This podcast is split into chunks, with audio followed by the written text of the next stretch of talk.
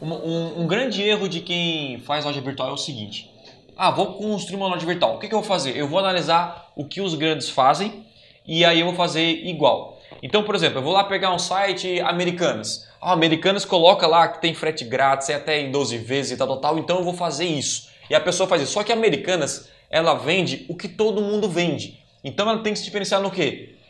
Preço, parcelamento, forma de pagamento, frete grátis, sei aonde. Então, é, esse é o diferencial. Agora, quando você cria uma marca, a sua comparação não tem que ser americanas. A sua comparação, a sua referência tem que ser empresas que construíram marcas e se diferenciaram por uma causa e não pelo parcelamento. Porque o que diferencia você não é o parcelamento ou a forma de pagamento, Produtor. e sim a causa, exatamente. Então a, causa que você tem que, que expor mais.